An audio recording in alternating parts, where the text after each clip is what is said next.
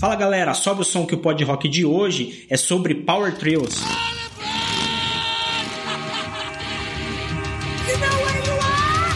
Pod Rock.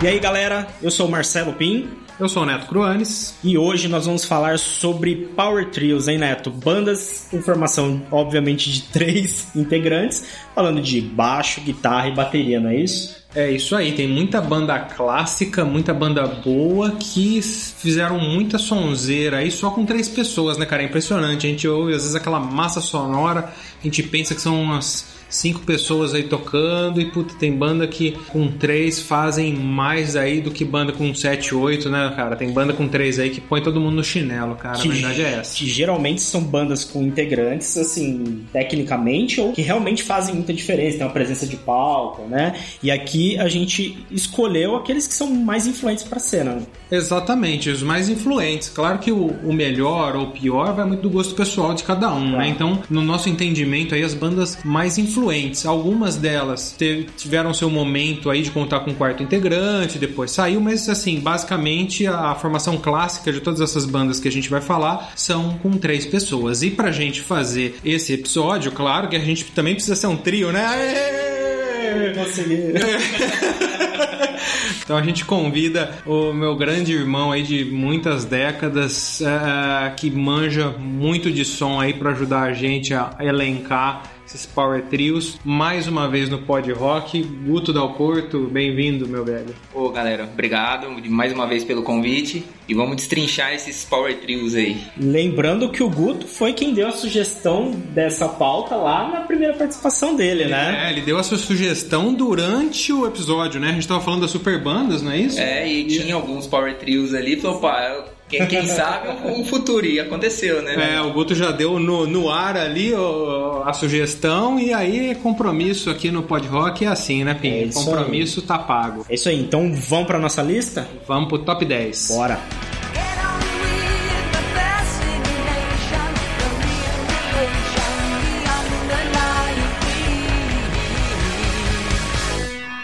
E a décima banda da nossa lista é o Muse.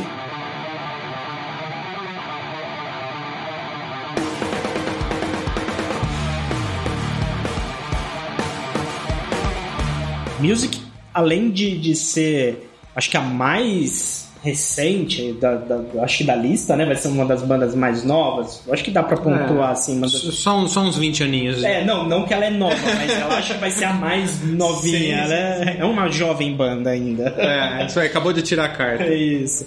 Ela também, eu acho que poderia ter se enquadrado lá no episódio passado de misturas de estilo, né? Porque eles misturam também uma um mon- monte de coisas, né? Exato. E o que é mais interessante é que eles fazem todas essas misturas, né, de música eletrônica, de é, e outro, entre outros estilos, com só três integrantes, né, cara? É algo bem interessante. Os próprios é, membros ali eles se dividem, eles têm, eu acho que bastante também inspiração ali no, no Rush, né, de colocar alguns elementos assim que eles podem pisar, que podem acionar na própria guitarra, o guitarrista ali, Sim, né? o Matt Bellamy, a guitarra dele sempre ela- ele, cheio de efeitos, nos, nos próprios shows a gente vê, né? Ele, ela- Eles alguma- acionam Eles acionam alguma paradas, parada né? pra fazer efeito ali. Então eles têm que assim se dividir porque a música deles não é simples, né? Ele- obviamente eles contam ali com apoio, acho que de alguma coisa sampleada, né?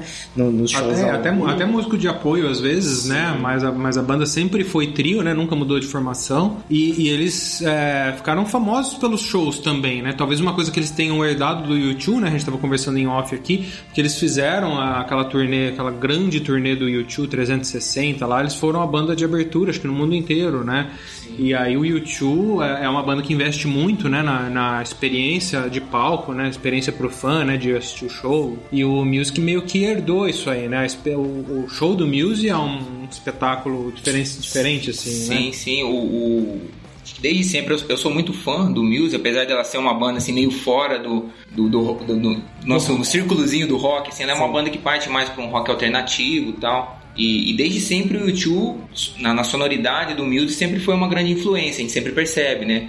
E é bem o que o pessoal tava falando, é uma banda que sempre misturou, né? Um, um som mais alternativo do YouTube, um Radiohead, com algo mais pesado, com progressivo, com música clássica, com música eletrônica, com, com du- dubstep. Então eles, Verdade. e- ele- eles misturam muito, e eles são bem, é bem diferente e, e eles pegam isso, né? Cada, cada disco deles é uma experiência diferente. As músicas elas têm muitas camadas, né? Tem mistura guitarra, bateria, baixo com música clássica, às vezes com um, um sampler de música eletrônica ali. Na- obviamente nos shows tem música de apoio, tem samplers mesmo, né? E é uma baita banda, né? Uma banda Bandaça, é, né, cara? ela é di- diferente, assim, né? E por ser uma banda nova e, e, e tá no top também porque ela conseguiu atingir o mainstream, né? Conseguiu Ela- é, e ficou, ficou gigante, Ficou né? gigante. Ficou gigante. É, é banda hoje que você pega em grandes festivais, Rock in Rio, é, em festivais ao, ao redor do mundo, ela fecha, fecha. festivais, né? É. Ela conseguiu essa projeção, A né? ponto de hoje em dia, talvez, o YouTube abrir pra eles. Será? É, Ó, ó, é, agulhada. ai, não, não, Agulhada. eu acho que não. É, eu digo que assim, o, o- é brincadeira, obviamente, mas o, o Muse ele tomou uma proporção de mainstream muito grande. Muito grande, Pra o-. É, tempos sim. atuais, o Muse é muito maior do que o Tio. Obviamente, o Tio, ah, anos atrás, era uma das maiores bandas de, de rock do, do mundo. Mas hoje o Muse, pra quem é, começou a ouvir música recentemente, pra juventude, eu acho que é muito maior. Ah, sim, para os jovens, sim. É, e, e é interessante porque é, é- é tão. É tão bom o que eles fazem, tem tanta qualidade o que eles fazem, que eu mesmo, que sou um pouco, um pouco mais chato, assim, com, com- sou um pouco mais seletivo, tipo, o Guto é muito mais eclético que eu, por exemplo, é, to- to- todas essas bandas que estão ao redor, assim, que estão no pacote do Music, o Guto mesmo citou ali, como o Radiohead e o próprio U2, então são bandas que eu odeio, cara, eu odeio com todas as minhas forças, e eu adoro o Music, cara, eu acho animal o som do Music, cara, eu tenho CDs do Music, eu acho É demais. que tem influência, mas não tem nada a ver, né? É diferente, né? É original, né? É, é original que eu acho que assim, pra gente que gosta mais de um rock, eles simplificam um pouco o que esses caras fazem, né? Sim. É um som mais direto, é, as músicas têm guitarras mais na cara, as melodias são mais palatáveis, então é, e, e a gente tava falando, é uma banda que ganhou tanta proporção que ela teve música tema das Olimpíadas de 2012 em Londres, né? Verdade. E tocou na abertura, Então, né? abertura junto com The Who, acho que se não me engano, Paul McCartney, É. uma galera assim com Muito peso. lendas do Então, rock, é, assim, então né? não, não estão pra brincadeira esses caras aí. E eu lembro até que eu já sofri por antecipação, né? Na abertura da Olimpíada de Londres, eu vi lá o The Who, eu vi o Muse e falei, nossa, como é que será que vai ser a do Brasil, né? Aí veio Cláudia Leite, pra não, de- pra não decepcionar, né? O negócio veio aquela. A bosta veio grande. De Derrou pra Pitbull com a Cláudia Leite é sacanagem. O legal, acho que do Muse é, é isso, né? Essa, esse, esse monte de influências que ele tem e ser uma banda tão grande e tá meio fora do que é o padrão do mainstream hoje, né? Eles são uma banda enorme e perto que você olha da música pop, a gente tava até falando fora fora do ar aqui. É bem diferente do que a gente vê de bandas fechando festivais, né? A gente sempre pensa no artista pop da vez, do momento, e o Muse ele foge um pouco disso, né? Isso é bacana também, né? É. Acho que serve até de porta de entrada para só pro jovem que quer entrar no mundo do rock, né? Exatamente. Eu acho que eles são tão inovadores que ainda, até hoje, a música deles, ninguém tá fazendo igual.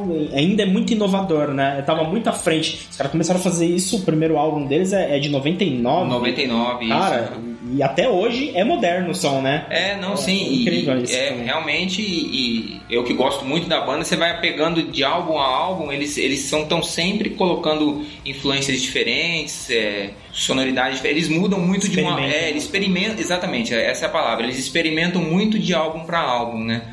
Tem álbuns que são um pouco mais rock, tem álbuns que eles colocam mais essa influência de música clássica, tem álbuns que eles. O, o último álbum, por exemplo, ele tem bastante influência de música eletrônica, mas sempre olhando para frente, assim. Muito bacana isso neles. Show de bola. Então é isso aí. Muse na nossa décima posição.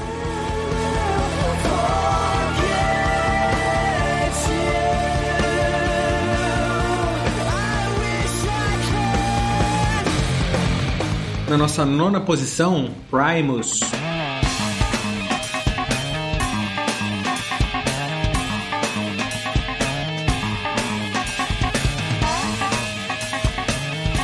Aí uma banda totalmente diferente de, de tudo aquilo que a gente está acostumado, né? É, é uma banda que eu particularmente não conheço muito bem, nunca gostei a ponto de pegar os discos, ouvir de cabo a rabo, o Pin também não. A gente estava conversando aqui, o Guto, que é mais antenado no Primus aí, mas eu ouço falar muito, assim, principalmente entre músicos. Eu- um monte de banda que eu já toquei, eu, puta, Primus, cara, nossa, Primus, você ouviu o Primus, uh, Primus lançou disco, Primus isso, Primus aquilo e tal. Eu nunca entendi ah, bem o, o que que é de tão atrativo no Primus. Conta pra gente, Guto, o que que é tão atrativo no Primus? É o que a gente estava falando, né? O Primus ele é, ele é uma banda bem diferente. Acho que o que pega muito nela é, é a qualidade dos músicos, principalmente o baixista, né? O Les Claypool, que ele tem linhas de baixo bem assim, são surreais, assim, ele é- Complexa. é muito complexa. E, e o som do Primus ele é uma coisa a gente estava até comentando aqui em off. Ele ele não é exata para quem não, não conhece a banda, para quem não é iniciado nela, não é aquele som para você pegar e curtir uma música de prima assim, porque ele realmente ele é um som, numa primeira ouvida, ele é um som até meio dissonante, é meio ininteligível, um som até meio hermético assim. É, o vocabulário do Guto tá afiado, Caramba! Me senti analfabeto agora. Mas que Não, é um, é um Michel Temer, esse rapaz. Se você pegar pra escutar um álbum assim, ah, tô, tô tranquilo em casa, tô, quero escutar um negócio diferente, que tem uma proposta diferente do, do, do rock, do rock and roll que a gente tá- tava comentando, que ah, um- não é um Motorhead, não é um, um Iron Maiden, não, não é essa pegada. É, é um som diferente, assim, que você entende, de- escutar o que os músicos estão tocando ali, aquela, aquela quebradeira no baixo, aquela, aquelas baterias que parece que o andamento vai até vai até, vai, até vai perder o andamento da música, né? Mas é uma banda importantíssima, né? É, Ah, isso sem dúvida, é, sem dúvida. É, é uma banda aí, acho que final dos anos 80, começo dos anos 90 aí, e, e que eu acho que tem uma influência muito grande, acho que principalmente com músicos, né? Sim. É, quem, quem gosta, quem é músico, adora, né? Realmente, porque é- tem essa pegada mais, mais complexa, assim, né? De, de Exige Saem- técnica é, dos músicos. Muita técnica, de explodir a cabeça. Eles assim, saem né? da casinha, né? Saem da casinha, exatamente. aham. É, E, e o estilo deles, é, é, apesar de ser difícil de, de rotular, eles têm bastante influência de, de funk. Sim, jazz, sim, um pouco, sim. assim, Isso, né? exato. Eles têm um quê de, de jazz, de funk, de fusion. É, dentro do próprio rock, ele tem alguma coisa que é um pouco mais pesada no metal, tem alguma coisa que vai mais puxa mais para um rock alternativo. E, e a gente vê várias bandas aí que depois dela a gente opa, tem uma influência. Não, não é o Primus, assim, porque realmente o Primus é uma coisa bem única, Única. é um som bem único mesmo. Mas que você vê, opa, tem a influência aqui, essa linha de baixo aqui, pô, Les Claypool. E, O cara virou uma referência. ah, ele é uma referência e, e ele é um cara assim que, se você for procurar a discografia do que ele fez em projetos é, solo, parcerias, pô, o cara, ele é tipo um. O Mike Patton. É tipo um Mike Patton, aquele cara que tem um, um zilhão de, de, de projetos. Legal. Até tava comentando aqui, é, para quem quiser conhecer, tem um projeto muito bacana do Les Claypool com o filho do, do John Lennon. Que saiu um disco ano passado, chama- chama The Claypool Lennon Delirium. Pra quem quer conhecer, Legal. um, começa, iniciar no Primus, talvez comece aí por esse, que é um, um som um pouco mais Digestível. digestível, é, mais fácil. Pô, interessante, né, cara? É, acho que eu vou, vou, vou seguir esse caminho, eu vou começar por esse projeto. É, é uma coisa mais, mais simples, assim. Legal. Mas é uma, é uma puta banda aí, né? Realmente é, é até legal trazer essa banda aqui no- na nossa discussão, porque foge bem do. Do comum. É, ela foge totalmente do comum, né? Tá- É uma banda de grandes músicos, é, é- encaixa certinho na, na, na definição do Power Trio, né? São grandes músicos, fazendo um som único, que influenciou um monte de gente. bem bacana. E é exatamente por isso que ela tá na, na nossa lista, né? Um power trio que os caras tocam absurdamente e influenciaram uma galera aí, né? Muitos músicos realmente é, surfam muito na onda desses caras aí, então é, é uma banda importantíssima, então representa bem aí na nossa nona posição o Primus.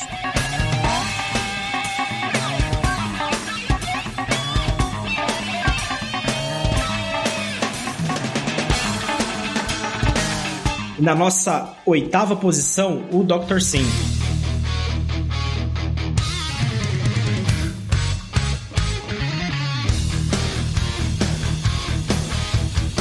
Dr. Que vem representar os power trios brasileiros, né? Uma banda, puta cara, com uma formação excelente, teve formações excelentes, né? É, nem sempre foram só três integrantes, teve uma passagem ali com um quarto integrante, mas eles se consolidaram com três integrantes, né? É, a formação clássica deles sempre foi um power trio, né? Sempre foi o Andrea Buzik e o Ivan Buzik, os irmãos, né? O, o Andrea baixo e vocal, o Ivan batera e vocal, com o Eduardo Danui na guitarra e depois substituído pelo Thiago, né, na guitarra. Então, se- é- essa esse power trio é a formação clássica do Dr. Sim. Eles tiveram o Dr. Sim 2, lançado em 2000, com o Mike Vessera no vocal, como integrante da banda, então eles se tornaram um quarteto ali durante um certo período. E eles tiveram também é, é, tecladista na banda, tanto em estúdio quanto ao vivo durante alguns anos. Então também é, eu cheguei a, ver algumas vezes o Dr. Sim, inclusive ao vivo, como, como um quarteto.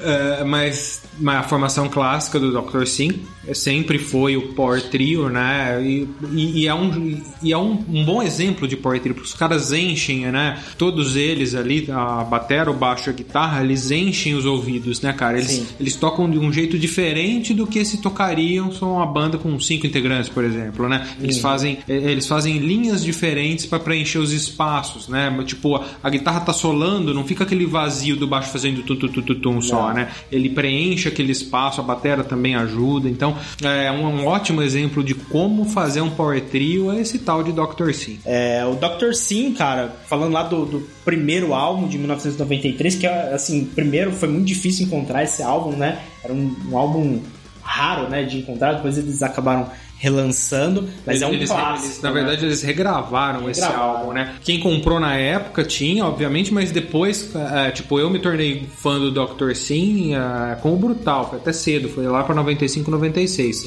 Mas eu não, não tinha comprado o primeiro disco. Aí depois eu fui querer comprar a- a- o, o- o primeiro do Dr. Sim, já lá pros anos 2000, aí você não achava mais, cara, não tinha. E aí eu acredito que tenha tido treta com gravadora, isso eu não sei, eu tô falando de achismo puro, que é, treta com gravadora, porque nem no Spotify tinha depois o, o primeirão. Eu, eu acho que depois eles até colocaram, não sei. Mas não tinha. Aí eles, eles regravaram as músicas do primeiro disco e relançaram com uma capa semelhante, mas diferente, que é o original sim. Eles, fizeram, eles relançaram em 2009. Então não são as gravações originais, são as mesmas músicas, mas eles regravaram e aí, aí eu pude comprar, e aí eu comecei, aí eu voltei a ouvir as músicas, mas eu, eu acho por conta disso, tipo, eles que não tem muito sentido, é um, é um disco extremamente bem gravado, bem produzido, né? Diferente de bandas que é, tinham um primeiro disco mal produzido, eles vão lá e refazem para entregar uma qualidade melhor pro fã, né? Não era o caso. O primeiro do Dr. Sim foi gravado nos Estados Unidos. Eles sempre gravaram fora, É, né? É um extremamente disco foda, na verdade. É uma estreia espetacular, né? espetacular, né? É um, é um dos melhores discos da banda. A galera se divide entre o Dr. Sim e o Brutal como preferidos ali. É, mas ninguém tinha, não existia e tal. Então eu tenho pra mim que é um A lance de certeza que é gravador. treta de gravador. É. Pra, pra não ter em lugar nenhum, assim, é, geralmente é isso. Porque saiu por uma gravadora grande na época. É, saiu por gravadora grande, acho que já saiu também no exterior, né? Ele sempre foi, acho que eles, como sempre, acho que eles sempre tiveram uma boa aceitação no Japão, né? Sim. Japão, É, eles são sempre, sempre foram no exterior, assim, eles sempre foram fortes no Japão, né? E eles fizeram o caminho inverso, né? Eles começaram fora e É, voltaram exato. pro Brasil, É, né? é verdade, é verdade. Eles chegaram a morar nos Estados Unidos, né? Gravavam lá. e- Até viu recentemente o, o próprio André falando assim, né? Que talvez se eles tivessem ficado lá, a banda estaria outro patamar. É, Difícil sim. dizer, né? O, o Dr. Sim, apesar de ter uma, uma repercussão internacional, é, não, não acaba não se assemelhando muito como outras bandas, tipo Sepultura, É, mas-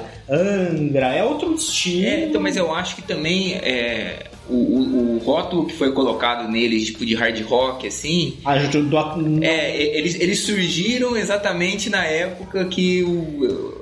Tava, tava, em, tava em queda, E o né? hard rock é. afundou, né? É, a então, verdade é essa. Pode ser. Ta- pode talvez isso, apesar de assim, é, é, a gente fala falando hard rock aqui, mas eles têm uma influência de metal, um rock clássico. Sim, hard- progressivo, é, progressivo. tal. É, mas é, mas é o pé no hard rock, É, tanto é, que eles se rotulam é, como hard exato. rock, né? Quem já viu o show do Dr. Sim sabe, antes deles entrarem, é, tem um- uma fala lá, né? A maior banda de hard rock do Brasil e tal. É, o, o, Mas é justamente isso. O, hard rock ele teve o, o- a explosão, o grande momento dele aí de 85, 86 até 92, 93, né? Foi isso aí. Depois, depois ele é, morreu. É, depois morreu, morreu. Ninguém. Uma em cada 100 bandas de hard rock sobreviveu a esse é, 93, 94, 95. E o primeiro disco do Dr. Sim foi lançado em 93. Já tava no. Então É, é. muito né? ruim, né? Porque é uma banda muito boa, excelentes integrantes, tem uma criatividade muito grande nas músicas, cara, que merecia ter, assim, né? Extrapolado fronteiras, assim, na minha Não, opinião. assim, e- e é uma além banda de- muito foda. Além de tudo isso, os shows dos caras são, porra, são muito fodas Foda, também, né? É, os caras são A acima verdade da é essa, né? Acima da média, né? Assim, ao vivo. Quer dizer, é aqueles casos até meio inexplicáveis de por que que. Por que que, assim, não que deu errado, mas por que que não explodiu mais, né? Sim. Que nem, como você falou, um Sepultura, um Angra. Porque tinha é, tudo pra- ti- pra- tinha- não, tinha. pra o explodir. caminho tava trilhado aí pra ser, É. tá nessa pegada aí, né? In- Inclusive, você citou do Japão, é, teve um, um CD do Malmsteen, que, que quando foi lançado no Japão, se eu não me engano foi o Facing the Animal do Malmsteen, mas não tenho certeza, é, é, ele saiu no Japão com um disco bônus que era o Brutal do Dr. Sim. Olha só que legal. A gravadora fez esse A grava- esquema. é, a gravadora- Deve ter alavancado muito a fama É, deles lá, né? foi tipo, lançou, entregou de bandeja, né, pro fã do Malmsteen o disco do Dr. Sim, e quem gosta de Malmsteen se apaixona Ah, no Dr. Sim, né? Tem tudo a ver, né? O É. Guardanão é apaixonado por, por Malmsteen, né? É, então o apelido dele, quando, quando jovem ali, era Eduzinho Malmsteen, né? Isso. Porque ele era um dos poucos caras aí da, da cena em São Paulo tá, que conseguia tocar as músicas do Malmsteen. Né? Muito tem, bem, essa- tem essa história aí. Ótima banda, né? Banda. Uma das melhores do Brasil, ainda hoje, né? Os caras são muito bons. É, e, e em ativa, em grande, em grande fase até, até hoje aí. Um grande disco lançado, né? É, o Back Home Again, inclusive que a gente colocou na nossa lista do Pod Rock aqui de melhores de 2019, né? É Isso aí. Então aí ficou o Dr. Sim na nossa oitava posição.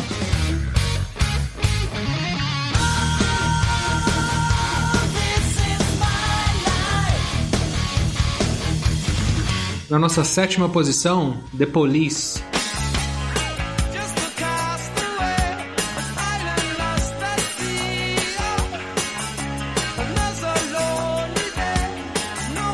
Tá aí uma banda bacana que teve uma carreira muito curta, né? Eu acho que, se eu não me engano, foi sete anos que durou a banda só. É, ali no finalzinho dos anos 70, começo dos anos 80, né? 78, 83 e tal. Tem é, meia dúzia de discos lançados, nem isso? Cinco discos, acho, de estúdio. É, logicamente não vamos contar aí um monte de coletânea ao vivo, coisa arada que são caça-níqueis. E até hoje a gente fala desta banda. Então isso também vai acontecer com outras, outros colocados aqui do nosso ranking.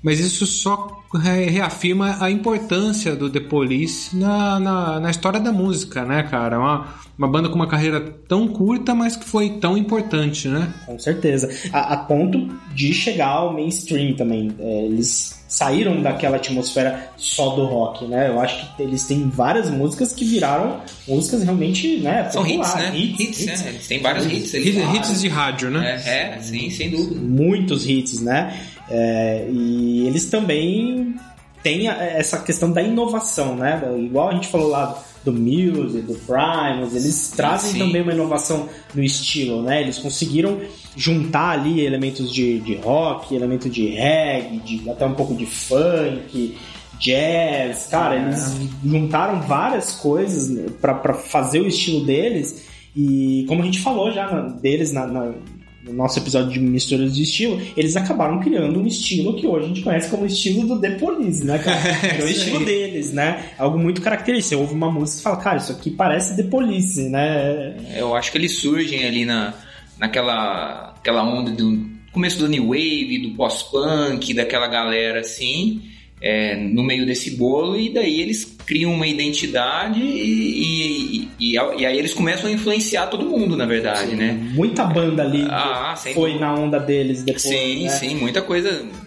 A gente escuta nas músicas famosas deles aí, Roxanne, Every Breath You Take, Message in the Bottle. Você, você pensa em outras N bandas genéricas nos anos 80 que fizeram sons parecidos com esses, né? É, dada o tamanho e a proporção que tomou o, o The Police, né? Sim, é uma banda, cara, que realmente influenciou e continua influenciando. Muitas bandas é, com certeza tem influência do The Police, né? Até recentemente. Não, com certeza. E, e acho que essa é uma das bandas que os, os integrantes ainda estão vivos. E se os caras retornarem e fizerem uma turnê aí, é daquelas que, que enche estádio pro mundo inteiro. É, né? é, na, na verdade isso aconteceu, Aconteceu, cara. é É, verdade, ali né? em 2007, 2008, Isso, eles, eles tocaram inclusive no Madison Square Garden. É. E, e dizem os caras que quem viu, viu, quem não vê, não vê mais, que os caras. Acho que, acho que até hoje os caras não, conversam um com o outro, sei lá. O que é muito estranho, né? Tipo, eles acabaram a banda no auge, É, né? liter- literalmente no auge, No né? auge. Eles soltaram o,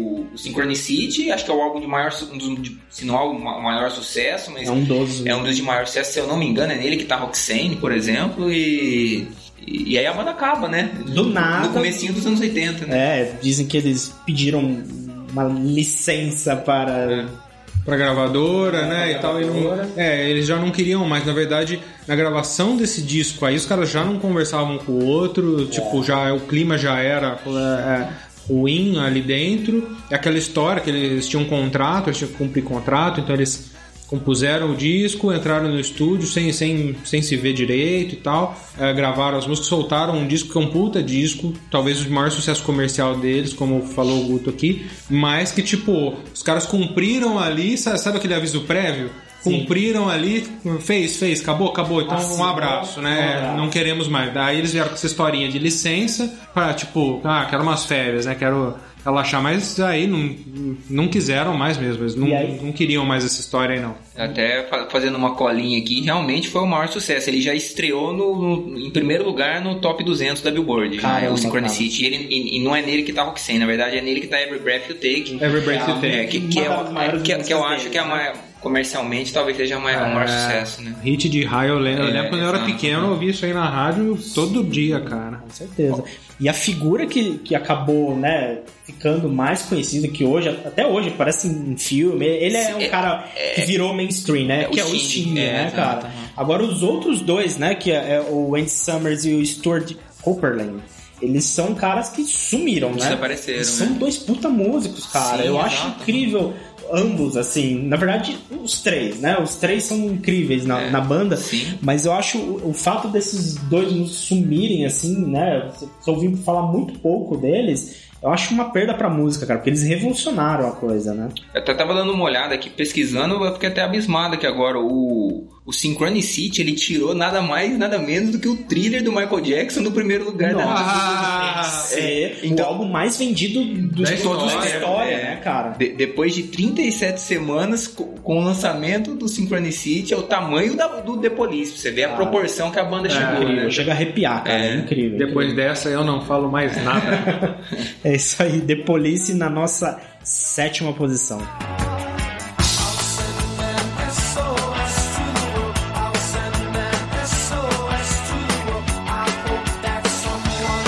Na sexta posição, o Nirvana.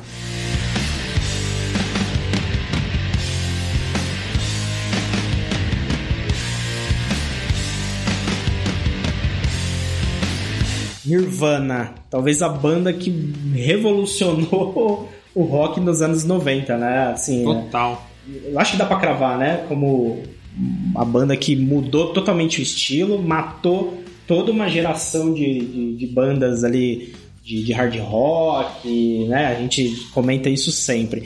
Mas que tem uma importância, né? Não é porque eles revolucionaram que isso é, é ruim, né? O Nirvana tem uma importância muito grande da, na cena musical, tanto que eles viraram referência dali pra frente, né? É, assim como aconteceu no, no The Police, é uma banda de carreira muito curta, tem hum, acho que três álbuns, né? E que, tipo, foi um estouro tão grande, né? Eles mudaram o mundo do dia pra noite, foi um negócio tão absurdo que estamos aqui falando deles tantos anos depois com uma carreira tão curta, né? O, na verdade, o primeiro disco deles, o Bleach, que é de 89, foi um fracasso completo.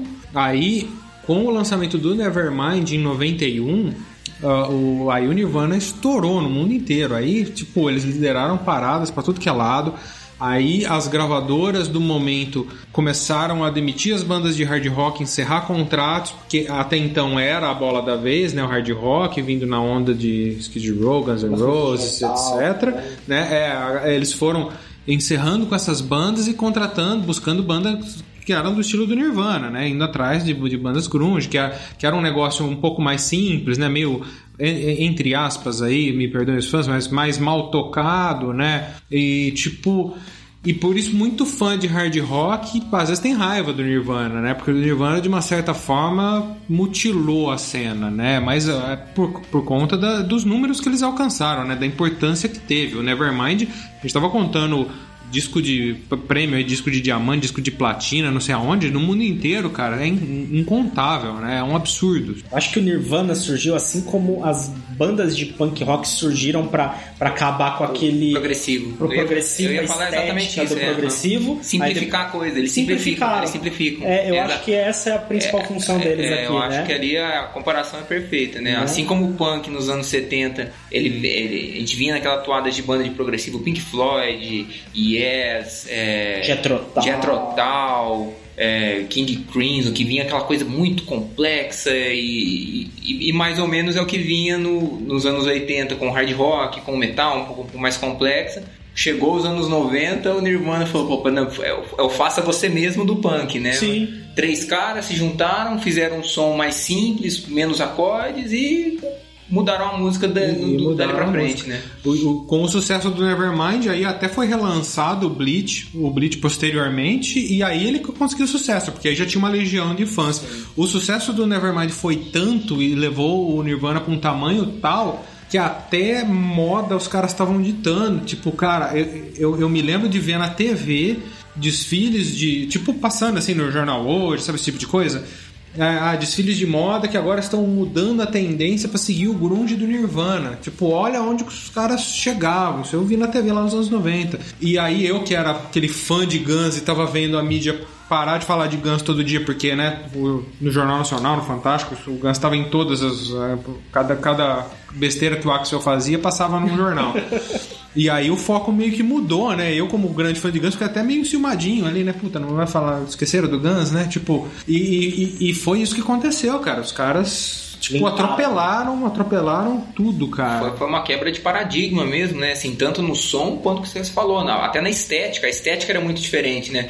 Você vinha da estética dos anos 80, com aqueles cabelos com laque, É. aquela coisa mais, mais é, espalhafatosa, calças apertadas, exagerado. O glamour, né? O glamour, o, o, o, gr- o grunge, o Nirvana como representante maior do, do, do movimento, ele vem no cara normal, é o cara de bermudão, calça jeans, camisa de flanela. Camisa de flanela xadrez, É. cara. Isso aí virou o símbolo do. do- E, e, e aí os caras ganharam o mundo, né? Falando especificamente do Nevermind, parece que é uma confluência de coisas que con- conspirou tudo, né? Desde uma capa que ficou muito icônica até hoje, ela é até hoje acho que tem entrevista com o bebê que tá Sim, na capa, é, os caras o até bebê hoje- já tem como meia, 40 o cara anos. já tá com 40 anos, os caras Cada 10 anos ele dá uma entrevista é, dessa. ele, ele vem, vem atrás dele, até o, o, o som, é, tudo, né? Como que os caras revolucionaram a música. Go- Goste ou não, a importância da banda pro, pro rock nos anos 90 é, é Inquestionável. é inquestionável, né? É inquestionável.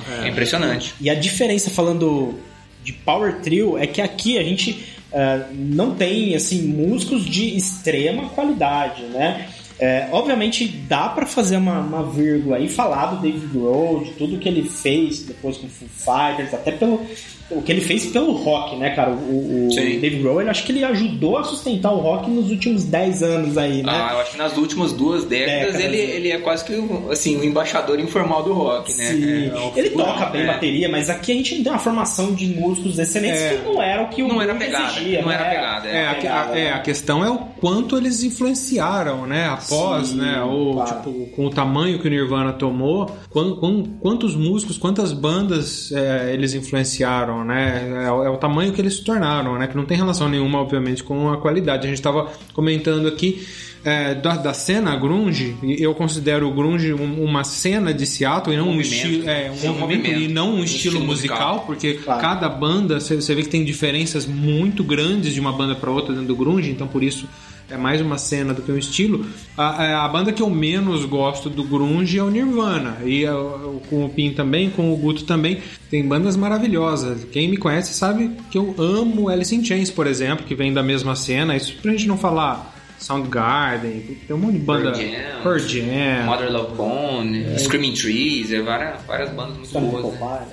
Stone Temple Pilots, claro. Enfim, uma cena riquíssima, mas quem, por acaso do destino aí, quem estourou na parada toda foi o, triozinho aí, o, ma- o mais simples, da, a mais simples dessas bandas aí, o triozinho capitaneado pelo Kurt Cobain. O que ajudou muito também é, a repercussão foi depois, né? O, o fato dele ter se matado. Obviamente o estilo ali caracterizou, mas ajudou a esticar um pouco mais ali, né? Assim, o fato dele ter se matado, isso aí virou notícia durante muito tempo, muita polêmica em cima Sim. disso, né? Pegou um boom de MTV também, né? Uma época que é, era muito forte, eles, eles têm até o, o, o acústico MTV deles, que é famoso, né? Então acho que É, estourou muito. estourou É. muito, né? Então, tu- são várias coisas que fizeram os caras. É, e, e, e, o- e aconteceu isso no auge né, de popularidade. Então, é, o Nirvana já estava por cima da carne seca, vamos falar assim, e quando aconteceu isso aí, não, não foi uma coisa, um evento que ajudou a popularidade, né? Mas ele, como você falou, né? Ele Criou uma estipou, mística também, né? É, criou uma mística, Criou uma né? O mística. Nirvana não decaiu, né? Não teve um... Não teve, é, ele foi pro auge e não teve a curva de descida, né? Tipo, Exato. acabou ali. Inclusive uma morte cheia de polêmicas e eu convido o Pinho aqui pra gente fazer um episódio depois sobre mortes aí, hein? Olha, tem muita morte polêmica aí. É uma bela de uma pauta. É isso aí. Na nossa sexta posição, o Nirvana.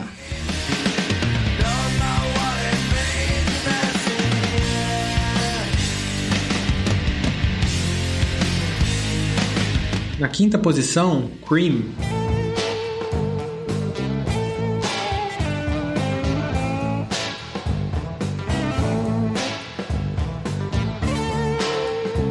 Cream é o, talvez o primeiro power trio, né? Não que ninguém tivesse tocado em trio antes deles, mas foi a banda que popularizou, né? A banda que mostrou pro mundo que dava pra fazer uma sonzeira aí só em três pessoas e também a primeira super banda, né? Super grupo, né? Da história do rock and roll. Isso a gente teve um episódio especial aí de, de super grupos, né? Com- inclusive coincidentemente com o Guto e falando do Cream lá. E aí o próprio Guto sugeriu a gente fazer a pauta de, de Power Trio. Então ó, é tudo amarradinho, coisa mais linda.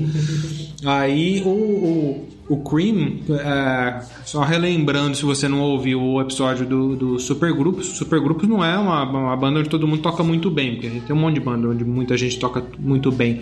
Mas é uma banda que reúne já figuras consagradas, né? Então aí é, teve a união de três músicos que já eram consagrados na cena do rock, e aí eles se juntaram, e aí quando junta três consagrados, todo mundo arregala o olho e fala, nossa. E aí os caras ainda se batizaram de The Cream, que era tipo o creme, né? creme, né? A nata, né? Tipo os caras. E aí eles, eh, eles até deixaram de lado o The e ficaram só com Cream, que eles acharam um pouquinho mais modesto falar só Sim, Cream. Não tão pretencioso. Não tão pretencioso, mas eram os caras, né? E como estrela máxima aí o Eric Clapton, que é o deus da guitarra, né? Conhecido como Deus. Né? Sim. É, é, Clapton is the God, né? Clapton is God. É. E será que depois de, de vários episódios eu aprendi a falar Ginger Breaker? Não, Ah! não aprendeu. Falou errado. Ginger Baker. Ginger Baker, é o Ba- a segunda parte saiu errada, né? Ginger Baker. Falou mais difícil, errou. Falou É Breaker. Breaker, né? O trava-línguas aqui, O né? famoso trabalhinhos. E o Jack Bruce, né? Jack Bruce que criou um dos maiores riffs de baixo da história do rock, né? Que é aquele Sunshine of Your Love. É, além dessa, tem White Room também, que influenciou Deus e o Mundo, enfim. E mais uma vez, uma carreira curtíssima, né? Acho que é um mal de Power Trio, não sei, cara. Porque também os caras tiveram, acho que, três anos de banda e fizeram esse estardalhaço todo, né? Sim, sim. Depois disso, né, o Eric Clapton acabou seguindo a solo. Ele ficou muito maior que o Cream, né? Ficou muito maior. Maior. muito maior. Então Maior. acho que. É, e a, ban- a banda era uma bomba relógio, né? Todos eles, assim, brigavam o tempo todo, desde o começo, né? É, até lembrando, também a gente comentou no episódio lá de, de- que o, o Jack Bruce e o Ginger eles tocavam juntos e eles se odiavam, né? Sim. E aí é, eles foram se unir assim por causa do Eric Clapton, né? Que juntou as duas pontas, mas ele tinha que ficar apaziguando os dois lados ali da briga, né? Então até me espanta ter durado quatro álbuns, né? Porque eles já começaram brigados, né? Pois é, e aí eis que teve uma história de um jovem que foi fazer uma jam e isso a gente conta na nossa próxima colocação. Então a gente fecha nosso quinto lugar com o Cream.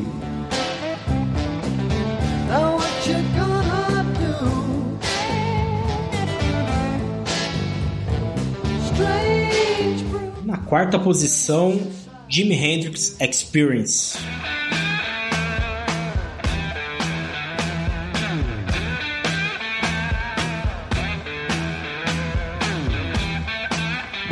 Jimi Hendrix Experience, grupo liderado, né, pelo Por quem será, né? por quem será, né?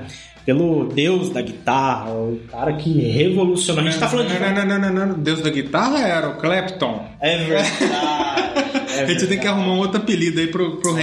Hendrix. Mas várias vezes a gente já falou, né, Pim, do, do Hendrix aqui, quando a gente falou de Van Halen, a gente citou o Hendrix, quando a gente falou de Malmsteen, a gente falou do Hendrix. Chegou a vez de falar daquele jovem que apareceu um dia pra fazer a jam com o Cream, né? Exatamente. Ele que no começo de carreira, né, o produtor dele foi lá, ligou pro Eric Clapton, falou: "Ó, cara, tem um cara aqui que tá se destacando na cena, a gente quer alavancar ele. Vamos ver se ele pode fazer uma uma jam aí com vocês". E o cara quebrou tudo, né, cara? Porque Exatamente. ele era fora da caixa, né?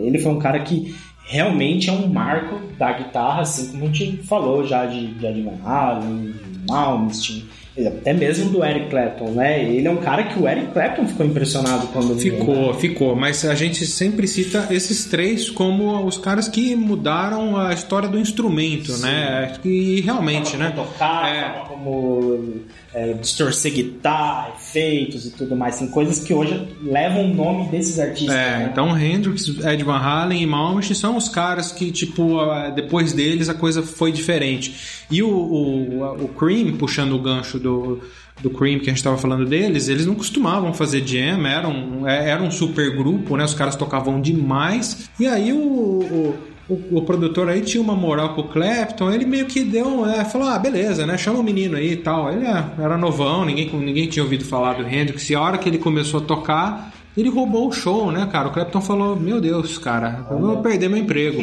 Porque o cara, ele destruiu. Não é porque, puta, ele tocava na velocidade da luz, não é isso, mas a performance que o Hendrix trouxe pro palco, e aí aonde a coisa pega. A performance dele era tão diferente, era tão excêntrica que virou uma marca registrada dele e seguiu ele, né? Essa, essa performance. A- a- as pessoas iam no show do Hendrix para ver o, o jeito que ele, que ele tocava, né? Porque nessa jam com o Cream, ele colocou a guitarra nas costas, tocou com a guitarra nas costas, tocou com os dentes na guitarra. Isso ninguém tinha feito, cara. Então, a hora que a galera viu aquilo lá, falaram: não, para, o que que tá acontecendo aqui, né? Tem um, veio um ser do, do outro planeta aqui.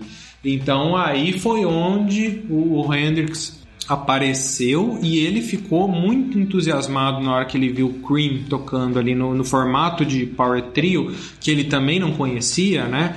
E ele viu, ele falou: Puta, dá pra fazer essa sonzeira aí sendo um trio, cara, muito mais simples, tem menos gente pra você brigar, né? É mu- muito mais fácil. E aí, isso, o Cream influenciou total eh, eh, a, a criação do Jimi Hendrix Experience, né? Que aí o Hendrix foi fazer o trio dele e aí foi onde ele foi brilhar.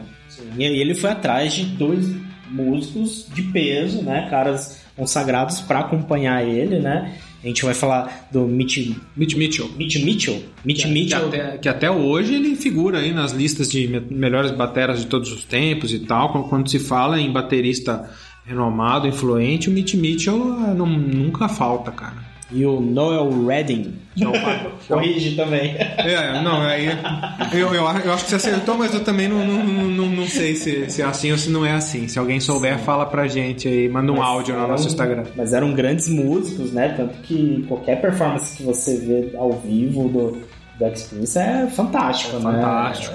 Quando você fala em Jimi Hendrix, é real- acho que a palavra revolucionário não cabe em ninguém melhor do que ele, né? Sim. É. Eu realmente acredito, estamos falando isso dos anos 1960, ele fazia tudo isso em 1960, né? não existiria Pois o é. rock como é hoje sem todo esse legado do Jimi Hendrix, né? E, Uhum. Lembrando que ele também teve uma carreira muito curta porque ele morreu com menos de 30 anos, né? Ele morreu com 27 anos, né? muito novo, muito Mas novo. é, pra você ter ideia, ele lançou o primeiro disco em 67, o Our Experience, do Jimi Hendrix Experience, né?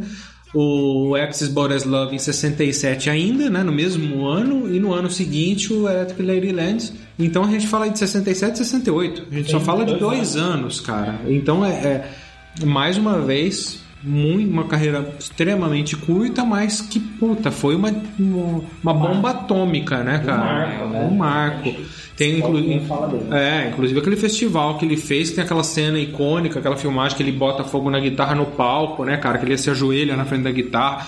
de Mano, Woodstock, né? Tem, É, sim, tem sim, muita claro. coisa, né? Virou uma- um símbolo da guitarra. é, total. E, e o timbre dele é- era, era uma coisa também que, que revolucionou, né? Ele esquentava as válvulas ali, né? Ele deixava fritar o negócio, então ele vinha aquele negócio rasgado, saturado, né? É, daí veio toda ah, o overdrive, essa concepção do overdrive veio daí, né? Sim, que ele, surgiu daí, é, né? que ele É o ponto zero ali, é, o né? ponto zero, né?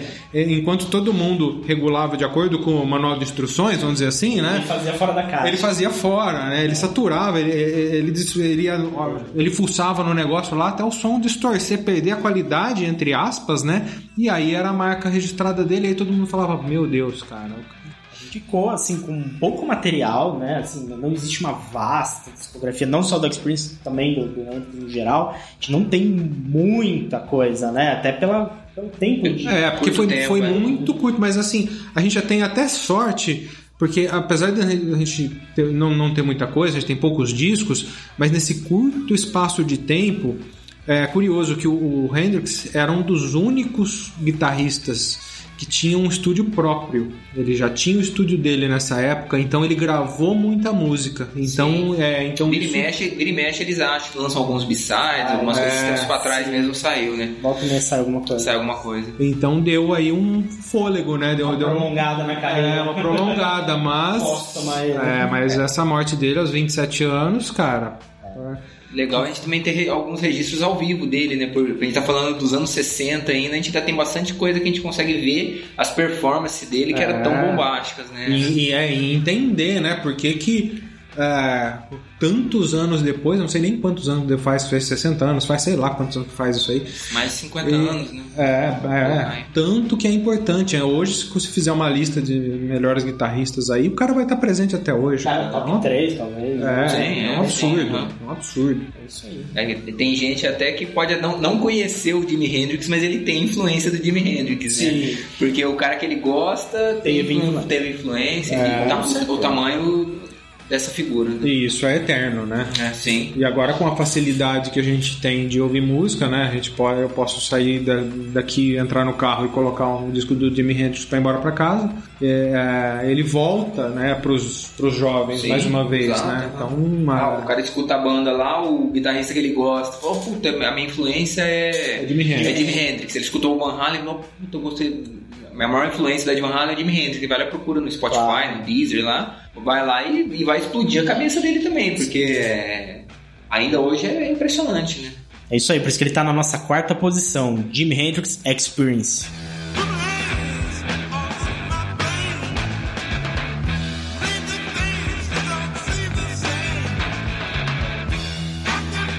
em terceiro lugar, ZZ Top.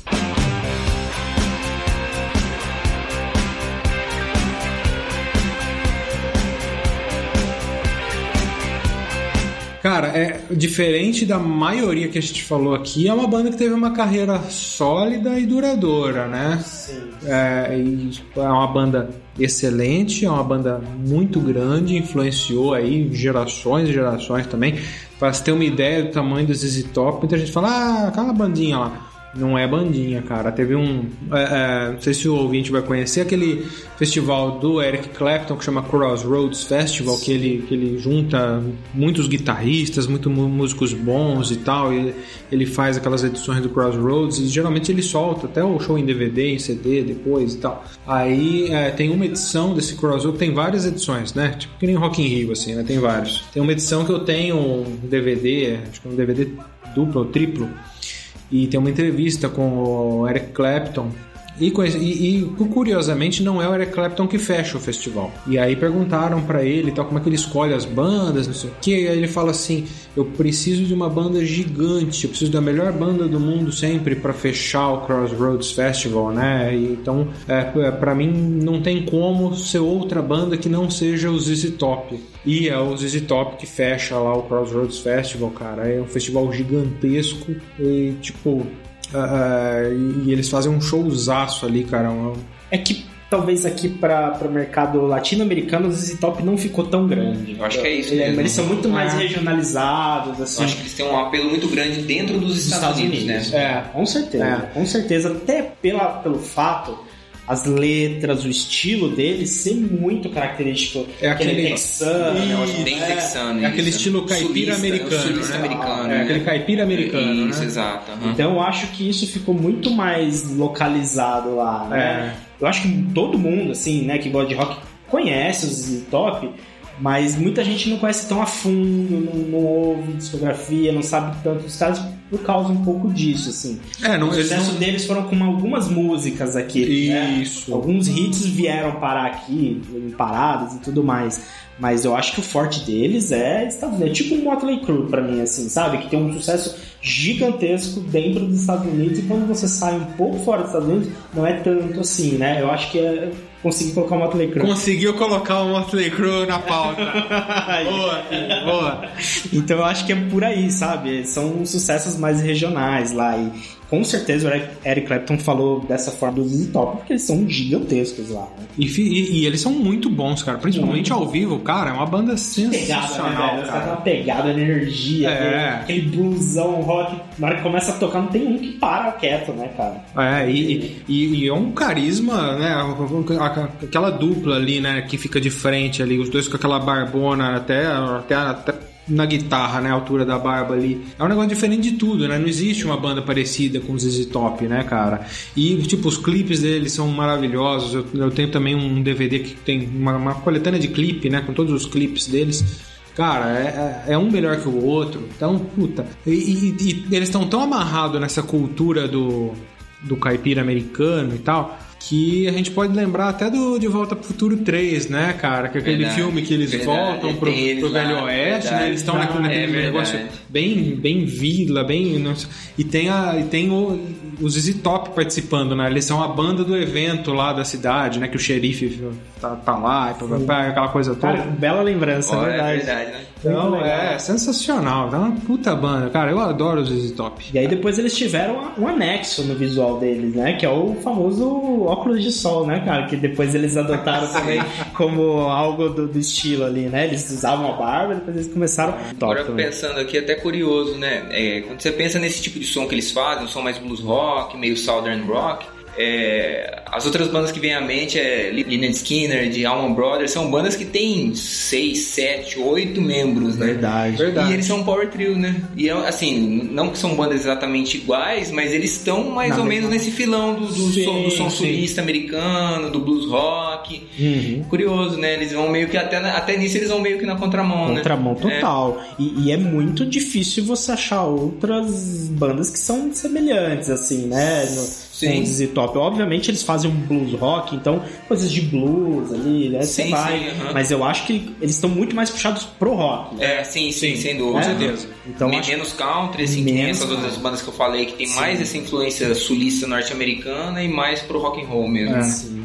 E letras também muito satíricas, né? É, são engraçadas São as letras, né? E isso reflete nos clipes, por isso que eu citei que os clipes são bacanas, porque tem. é, é, eles retratam, né, a- a- essa, esse lado mais cômico que eles trazem nas letras, e muitas vezes eles retratam nos clipes, então, puta, recomendo demais, cara. É isso aí, então a gente fecha terceira posição com ZZ Posse, quer dizer, ZZ Top.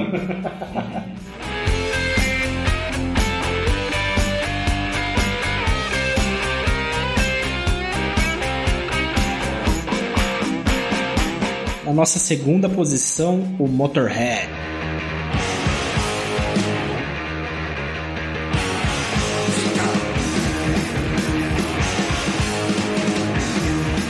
Motorhead não podia ficar de fora, né? A gente é, adora Motorhead aqui, eu acho que é unânime, né? Todos nós somos fãs de Motorhead, cara. Eu acho que o Motorhead é uma daquelas poucas bandas que todo mundo que gosta de rock tem simpatia, né? Sim. P- Pode não ser o maior fã do mundo, mas eu não conheço ninguém que fala, não, eu odeio Motorhead, eu não gosto de Motorhead. Nunca ouvi essa frase. Não- é, isso Não, não, existe, não. né? Eu acho que muito por causa da figura carismática do Leme, né? Todo mundo gosta de Motorhead. E se tocar um som de um Overkill, um Ace of Spades, o cara vai bater cabeça ali, né?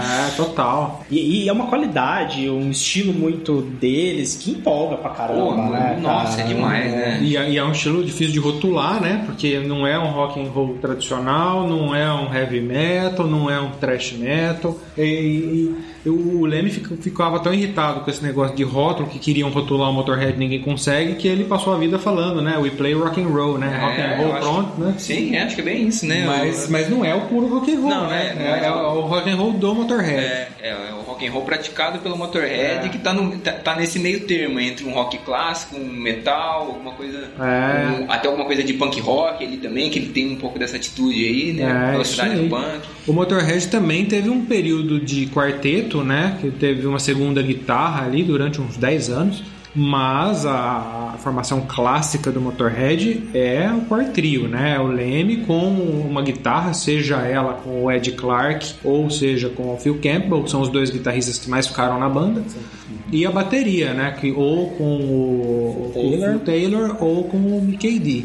Então a gente acaba enquadrando, porque apesar dessa longa, desse longo período, eu acho que as formações clássicas são trios. né? Trios, trios. São trios. É, e a figura do Leme sempre à frente ali, né, cara? Ele, É, o símbolo do, do ele, Motorhead. o Motorhead era dele, né? Tanto que a partir do momento que não, É, não existe faz- mais Leme, Não faz nem sentido porquê ter. né? É uma figura.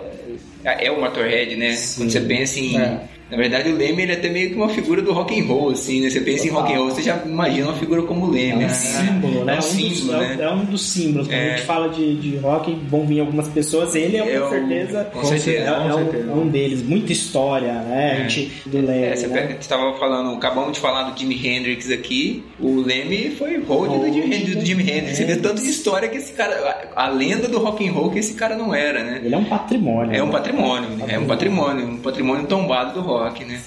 E, e o Motorhead é, é mais uma banda, assim como eu falei do ZZ Top, que teve uma carreira muito consistente, né, duradoura, com muitos discos lançados. Então é uma discografia muito rica, né? A gente teve, teve, teve essa sorte com o Motorhead que a gente não teve com outros power trios.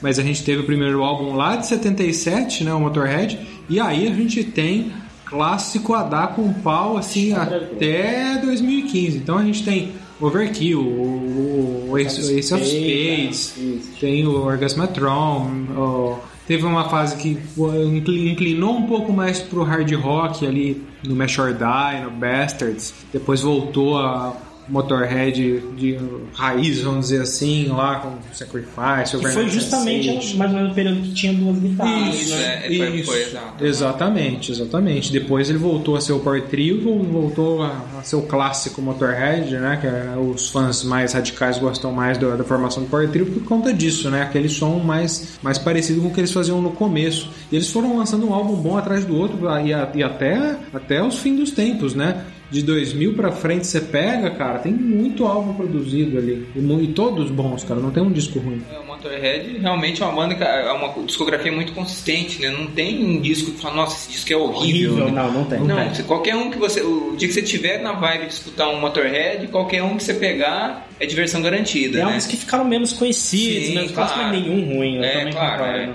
Quando você pega a, a trinca inicial ali com Overkill, Bomber, Ace of Space e Iron Nossa, Fist, assim, é. é, esse é o, é o, é o, é o santo graal deles, ele é o ápice da banda, mas depois qualquer um é bacana. O Orgasmatron é ótimo, dos mais recentes, o Kiss of Death é muito bom. Muito bom Motorizer também. Motorizer, dos anos 90 eu gosto muito do Sacrifice, excelente. O Overnight Sensation, muito bom também. O Aftershock de 2013 eu gostei muito, cara. Então, realmente, é uma- o Leme sabia fazer esse negócio. Tem outros power trios também no, no metal, né? Que a gente ah, queria citar também. Porque a Menções gente... honrosas. Menções honrosas, que a gente tem só o top 10 aqui, mas tem bandas que a gente falou, puta, né? Nossa, vai, vai ficar de fora, a gente não vai falar dessa banda. Então tem o próprio Venom, que é a entidade do black metal, né? No mundo Quase que mundial. os caras que deram o nome pro Black Metal, quase aquele álbum deles, Black né? Metal, Black isso, Metal, exato. que não é um o som característico de black Não. metal, mas ele serviu como É, um exato. né? É, exato. Acho que o, o Venom, acho que apesar daqui de nenhum de nós três ser grande, nem fã nem conhecedor de Venom, mas ele é uma banda que surge ali na, naquela na New Wave do, do British Heavy Metal. E, mas já fazendo um som mais sujo, mais rápido, já influenciando outras bandas que thrash metal e, e, e mais pra frente o black metal por causa muito por causa da temática Sim. e do nome, né? O nome black metal com certeza né? as letras, exato, possivelmente sai dali, né? Exatamente, é uma banda importantíssima. E aliás, é uma- eu, eu conheci o Venom, cara, lá, lá naquela época que a gente não tinha internet, a gente dependia de ter um amigo com um disco, alguma coisa assim, né? Pra, pra gravar uma fita. E eu tive um- um- uma coletânea de bandas, um, um CD que era uma coletânea de bandas, acho que se eu não me engano, da revista Showbiz. Que aí vinha com um monte de banda bacana que até então eu não conhecia, ouvi a primeira vez ali e falei, puta que legal. Então ali tinha músicas do Black Sabbath de todas as fases, tinha música com o Ozzy, com o Dio, com o Tony Martin no CD, tinha música do Halloween, tinha, tinha umas coisas bacanas que eu conhecia ali que eu nunca tinha ouvido. E, isso eu tô falando de 95. E tinha Countless Battery do Venom. E aí foi onde eu conheci o Venom, primeira vez que eu escutei e tal, gostei da música. go- Até hoje é a minha música preferida do Venom, provavelmente porque eu escutei muito esse disco. Então ah, é uma, uma dessas. uma banda clássica, né? Que tá- tava aí numa uma coletânea de revista, assim, que, ne- que nem é. ah, é- nem é uma banda popular o Venom, mas dada a importância né, da, da banda que praticamente fundou um estilo, né? Bem, bem isso que nós falamos. É bem isso, né? Ela nunca, nunca perto das outras, ela, tipo, bandas também não é Iron Maiden, Saxon, nunca atingiu grande, uma, uma grande popularidade, né? Mas tem uma influenciou muita gente ali, né? A ponto de dali surgir um novo gênero musical que acabou mais popular do que é, exato, um É. gênero diferente, né? E, e dentro do, de Power Trio, no, no metal especificamente, é, eu gosto muito do Rage, né, que foi uma outra banda que nós cogitamos aqui para dizer, então a gente preferiu inserir aí no papo do Motorhead, então a gente inseriu muito naturalmente, né, nós, nós nem, nós nem paramos de falar de Motorhead para falar da, da outra banda, né, foi bem natural. E o, o Rage também teve formações de quarteto, né, assim como outras bandas aí, como o próprio Motorhead, mas que classicamente é um power trio, né, Sim, sim. é uma banda clássica alemã, né, liderada pelo Pivi ali, que, cara, é uma discografia também. É, muito, é muito longa e muito consistente, né? É, lançaram inclusive álbum esse ano, um bom disco. É, E, e boa parte da, da história dela é com o Power Trio, né? é. Acho que mais recente, a formação que mais ficou marcante é o PIB o Mike Terrano, um baterista espetacular, e o guitarrista russo Vitor Smolsky, né? É, que lançaram aquele. O, Sound Chaser, Sound Chaser, Union, né? Unity. Unity, É, isso, é, né? discos fantásticos. Então, é uma banda que não é tão influente, por isso não entrou no top 10, mas a gente não, não tinha como não falar dessas Mas bandas. por gosto pessoal, né? Acho É. que a gente gosta bastante dela aqui, né? O Venom pela importância e o Rage porque a gente gosta mesmo. É, é verdade. É isso aí, mas tá na nossa segunda posição o Motorhead com menções honrosas. É isso aí.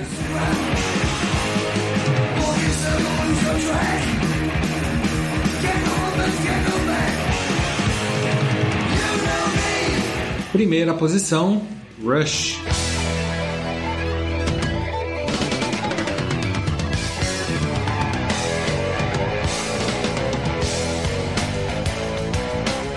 Essa foi fácil, hein? Acho que todo Não mundo. podia ser outra, não, né? Não podia ser outra. Acho que todo mundo sabia que a gente ia falar do Rush aqui, que talvez seja a maior das maiores, né? A mais gigante, mais emblemática banda nesse formato Power Trio. Mais longeva também, né? Sim, Uma sim. qualidade também gigantesca, né? Em todos os músicos, né? Pois é.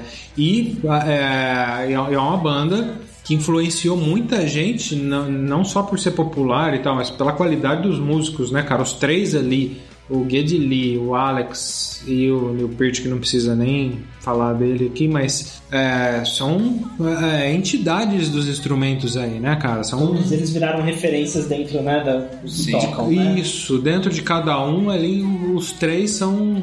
é, pri- principalmente o Geddy Lee e o Neil Peart, né? São. Ah, mas o, o Liveson acho que ele tem a- uma, Ah, uma sim, influência sim. muito grande, assim. É, né? É, eu acho, eu acho. Principalmente, assim, aqueles caras que puxam mais timbre de Les Paul, assim, cara. Ele é um cara influente.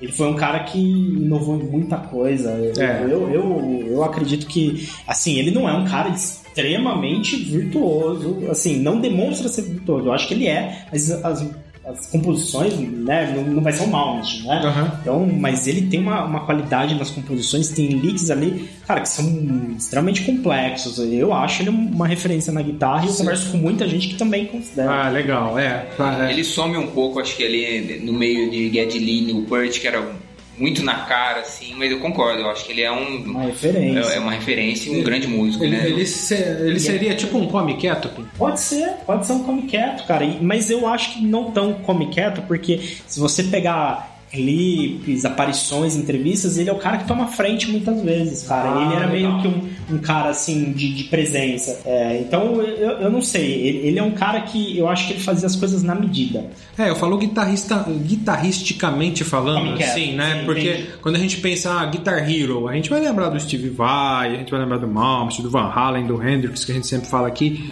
né? A gente não vai lembrar, talvez eu não lembre, como eu não sou guitarrista, né? Talvez eu não lembre do, do Alex assim de cara. Ou agora, se falar de bateria, 11 em cada 10 baterias vão colocar o, vão colocar o Neil já no começo da conversa, né? Sim, sim. Então, nesse sentido que eu falo, mas eu, mas eu entendi o que você quer dizer, por isso que eu perguntei do Quieto, que ele faz coisas complexas, ele, ele inova, né? Ele, traz, ele trouxe inovação para guitarra, ele faz coisas que são difíceis de executar, mas que ele acaba não chamando atenção, que ele não tá fritando, ele não tá rebolando com a guitarra, ele tá lá no canto dele, mas, puta, vai, vai pegar para tocar aquilo lá, né? Coisas muito criativas que às vezes parecem fáceis. Por exemplo, a própria introdução de Spirit of the Radio, cara, é é uma introdução, cara, né, é difícil, é um negócio que ele faz ali com uma guitarra sem taping, só na paletada. Então é um negócio, cara, ele tem a importância dele. Eu, eu acho um guitarrista realmente incrível, cara. Eu sou, é suspeito também falar porque somos muito fãs de, Sim. de Rush, então a gente cria um carinho muito grande. Mas eu, eu, eu considero ele um baita guitarrista. Eu não acho nada do que ele faz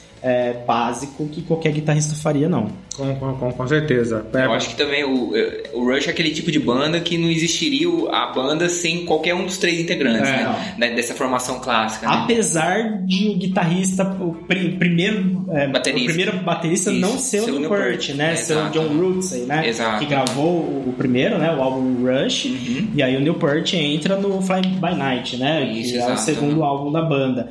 Mas depois que entra o Neil Peart, acabou. Fechou É, porque- a banda ali e vai. A gente esquece É, de John é, é, Roots, Não, né? sem Esquece. dúvida. Esquece, é. É, tanto, tanto que a gente fez aquele episódio de melhores formações, de mel- melhores mudanças de formação, né? Que a gente fala da, da substituição do John Rootsey pelo Neil Peart e, e que ele trouxe, né? Que tipo, a partir do momento que ele entrou, é, foi um achado, né? A, a banda colocar aquele cara ali e, tipo, a partir dali ele- eles construíram, né? Toda a carreira da banda e com três pilares muito sólidos, né? Esses três caras. E aí por isso que nós falamos aqui, não dá pra imaginar mais depois de tudo que eles fizeram, não dá pra imaginar substituir um dos três. Não, tem condição. Não, de forma alguma. É, aqui é uma, uma um power trio que é difícil substituir. E com a perda né, recente do, do Neil Peart, eles não perdem somente um baterista, eles perdem também um letrista, letrista. um compositor Sim, incrível. exato, um compositor, né? é, exato. O, Peart era um cara, um cara inteligente, um cara muito acima da média em tudo, né? Tanto quanto músico, ele era gostava de filosofia, lia muito, Ficção ficção, várias das várias das letras e dos conceitos dos álbuns do, do Rush eram dele, né? Inclusive ele escrevia livros, né? É, exato. Tanto essa contribuição nas letras do Rush era num nível altíssimo, né, cara? Altíssimo, exato, E, o- claro, e o, né? e o Geddy e o- e o Alex não gostavam de escrever letra, né? Então É, teve é, essa. A hora é. que, o, que o Geddy Lee trouxe toda essa qualidade de escrever que ele tinha, então era o que faltava pro Rush virar o que virou, né? Que, que aí a justiça foi feita com os deuses do rock ali, coroaram o trio canadense aí como sendo uma das maiores bandas de todos os tempos. Ah, mas é sem dúvida. É, aliás, o Rush tava tentando esses, esses dias pra trás achar algum disco ruim do Rush, é uma coisa que você não consegue. Não é fácil, não, Não é né? fácil. Nenhum disco É, é, não- eles não, é uma banda que tem aí é, o primeiro disco de 74, o último disco de 2012. E você ouve todos os discos, mesmo, por exemplo, o primeiro, que ainda é um som diferente do Rush que a gente está acostumado. Meio a lá Black Sabbath lá É, cabeça, é diferente, isso, né, tinha cara? uma pegada de hard anos 70, uma pegada um pouco mais pesada, mas os discos, em todas as fases, eles conseguiram é, é, incorporar em- elementos conforme a, a música ia mudando, mas pô, que banda, que banda foda, né? Eles- Bom, a grande verdade é essa. E né? eles têm clássicos em todas as, as épocas, assim. Sim. Desde o primeiro álbum, é Working Man, é do, é do É, exato, álbum, é- é cara. verdade, É uma música incrível, né? É. Então eu acho que é é uma discografia extensa pra caramba. A gente tá aqui com a lista na nossa frente. É. É, muito álbum. E, cara, tem muita coisa boa, cara. Até mesmo os discos mais polêmicos, tipo Presto, o Hold Your Fire. Aqui a gente tava conversando um pouquinho antes. O Presto é um álbum que o Guto adora. gosto. e o Hold Your Fire é um dos meus álbuns prediletos. Eu também amo, amo Hold Your Fire, é. Do Rush. Então, assim, mesmo os polêmicos ainda tem É. fãs que amam os álbuns. E o- e São o meu- muito boas, né? E o meu preferido é o Roll the Bones. E, to- e esses três estão na fase que a galera fala que é a fase baixa do Ah, Rush, assim. Olha só. Mas- mas- mas- não dá pra entender, mas... Mas isso que é maravilhoso na banda, né? Porque é o pior disco do Rush, ele, é- ele tá muito acima da média do que a, a- a- o restante de muitas bandas aí. Tem banda que não tem um disco tão bom quanto o pior do que o Rush, né? Cara, é, é- chega a arrepiar falar de Rush, É. assim, é um negócio que você, É, começa a é. lembrar das músicas, dos álbuns, das coisas. Cara, é, é- é surreal, né, cara? É uma banda que eu acho que quando você vira fã, realmente você vira fã de carteirinha, você vai amar, você vai curtir tudo, porque é- não tem polêmicas, os caras são fodas, né, cara? E, e um negócio pensando aqui agora que é bacana neles também, que eles sempre foram rotulados como uma banda de rock progressivo, né? Mas eles até trazem alguma coisa mais acessível, né? Total. é, coisa mais palatável pro grande público. Então, pô, ah, não gosto de rock progressivo. Cara, pega qualquer disco do Rush aí, vai escutar e seja feliz, né? É, realmente. É uma música tipo Tom Sawyer, É. uma música mainstream dele. É, exato, né? Cara, é uma música que tem coisa de progressiva, Sim, complexa, exato, mas ela é totalmente acessível. É. Ela não é aquela música. O cara fala, nossa, que coisa É, estranha, fritação. Não, cara, é uma música boa. E essa era a liga deles. Eram coisas complexas, muito bem feitas e muito musicais. Muito musicais, Não era só exato. técnica por É, era musical. É, né? exato. Sempre, sempre pensando na música. Eles não, e, nada contra, eu gosto muito de rock progressivo, mas você pega outras bandas aí, o Yes, ou mesmo Pink Floyd, existem músicas lá que afastam o grande público. O cara vai uma de 12, 15 minutos, um lado inteiro na época do vinil, você pegava, tinha música que tinha 20 minutos, que era o lado inteiro, né? Você meio que afasta um parte do público, né? Pro Rush não tem dessa, Até né? música instrumental, cara. Até Eles música- conseguiram colocar música main, é, como É, mainstream exato, música é, instrumental, exato. cara. Pega o mas- YYZ, é um dos maiores É, clássicos deles, né? É É. verdade. E tu, é, tudo que o Rush faz é, era envolto num bom gosto ali que era muito acima da média, né? Muito acima da Então, média. se a gente pega realmente, se a gente pega outros ícones do progressivo, tinha essa, essa coisa toda. Ou ainda até pro metal progressivo, né? Que a gente fala. Tem muita piada do Dream Theater, né? Que não acaba nunca, né? Tipo, ó, que é, é, a pandemia parece o Dream Theater, né? Que não acaba nunca. Então, ti- tipo, é, o Rush não tem dessa, né, cara? Eles não forçam uma música pra ela ser muito longa, não forçam uma música pra ser muito fritada. Ninguém precisa se aparecer ali, porque todo mundo já sabe que os caras são muito bons. E eles colocam esse, a musicalidade, o bom gosto em, em cima de tudo, e, acho que essa é a, é a fórmula deles, né? Esse, esse equilíbrio né, que eles conseguem entre a, o virtuosismo, a, a, a acessibilidade, a musicalidade, isso que acho que também fez a banda ser é, tão longeva também, né? Que praticamente até a, eles anunciarem o fim, que possivelmente o Neil Peart já estava Debilitado. debilitado já, os caras gigantes, né? Gigantes, né? Amados por todos, né? Difícil- dificilmente não conheço ninguém também que não gosta de Rush. Né? É, e- é bem isso que a gente falou que não tem como substituir, né? Porque É. o, o Neil, ele, ele, em vida, né? Ele já tinha parado de tocar, ele falou, eu não consigo Sim. mais tocar Sim, o aham. Rush, eu posso sentar na bateria e tocar um somzinho lá, Aham. mas tocar um show do Rush eu não consigo mais. E aí a banda não teve dúvidas, né? Não- é, não- Fim da banda. É, né? Não, é, não, é, não existe, né? Não Nem, existe. é. nem Gary Lee, nem Alex. É. É, realmente é uma coisa que acabou, né? Um ponto final ali e digno, né? Também, né? Digno, É. muito digno. terminaram sem nenhuma polêmica, nenhum álbum que a gente pode classificar como ruim. Cara, terminaram por cima. Infelizmente, a gente gostaria de ter todas essas lendas vivas, Sim, né? Infelizmente claro. a gente teve a perda do, do Newport. Mas infelizmente isso acontece, né, cara?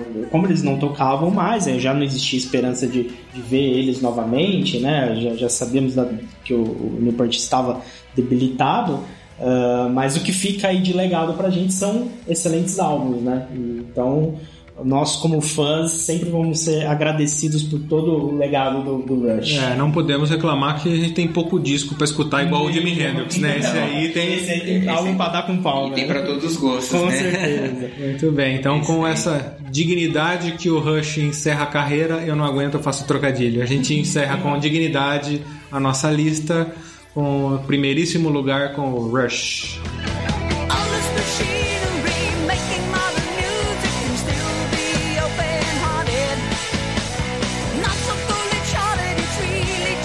Então é isso aí, galera. Muito obrigado por estarem conosco aí. Foi muito legal fazer esse episódio, que só foi possível graças à presença do meu irmão aqui, Guto Dal Porto. Cara, obrigado por mais essa participação aqui no Pod Rock. Opa, obrigado você, Neto. Obrigado, Pim. E estamos prontos aí pra próxima, né? É um prazer estar voltando aqui, cumprindo a, a promessa de voltar pra fazer o- os Power Trios. E vamos ver o que vem aí pra frente. Aí, ó. Valeu. Vamos, vamos pegar ali de, de calça curta. Já dá a sugestão da próxima pauta, já, Guto. Olha, então eu já tinha isso em mente a gente fazer uma pauta de melhores discos do ano de 1980. Olha, 40 anos agora. Tem clássico aí, hein? Muito clássico. É, Eu vou te falar que eu acho que talvez seja o, o ano que mais saiu disco bom na música, viu? É inacreditável. Aí, é, aí eu lanço aqui a pergunta. Você, ouvinte, tá afim de ver esse episódio aí dos melhores clássicos do ano 1980? Manda lá pra gente nas redes sociais, né, Pim? É isso aí. A gente tá lá no Instagram, PodRockBR, no Facebook, PodRock. Entra lá, deixa comentário. Fala se você quer que a gente faça essa, essa pauta aí dos melhores álbuns de, de 1980. Interage com a gente, beleza? Valeu pela companhia. Um abraço, galera. Valeu!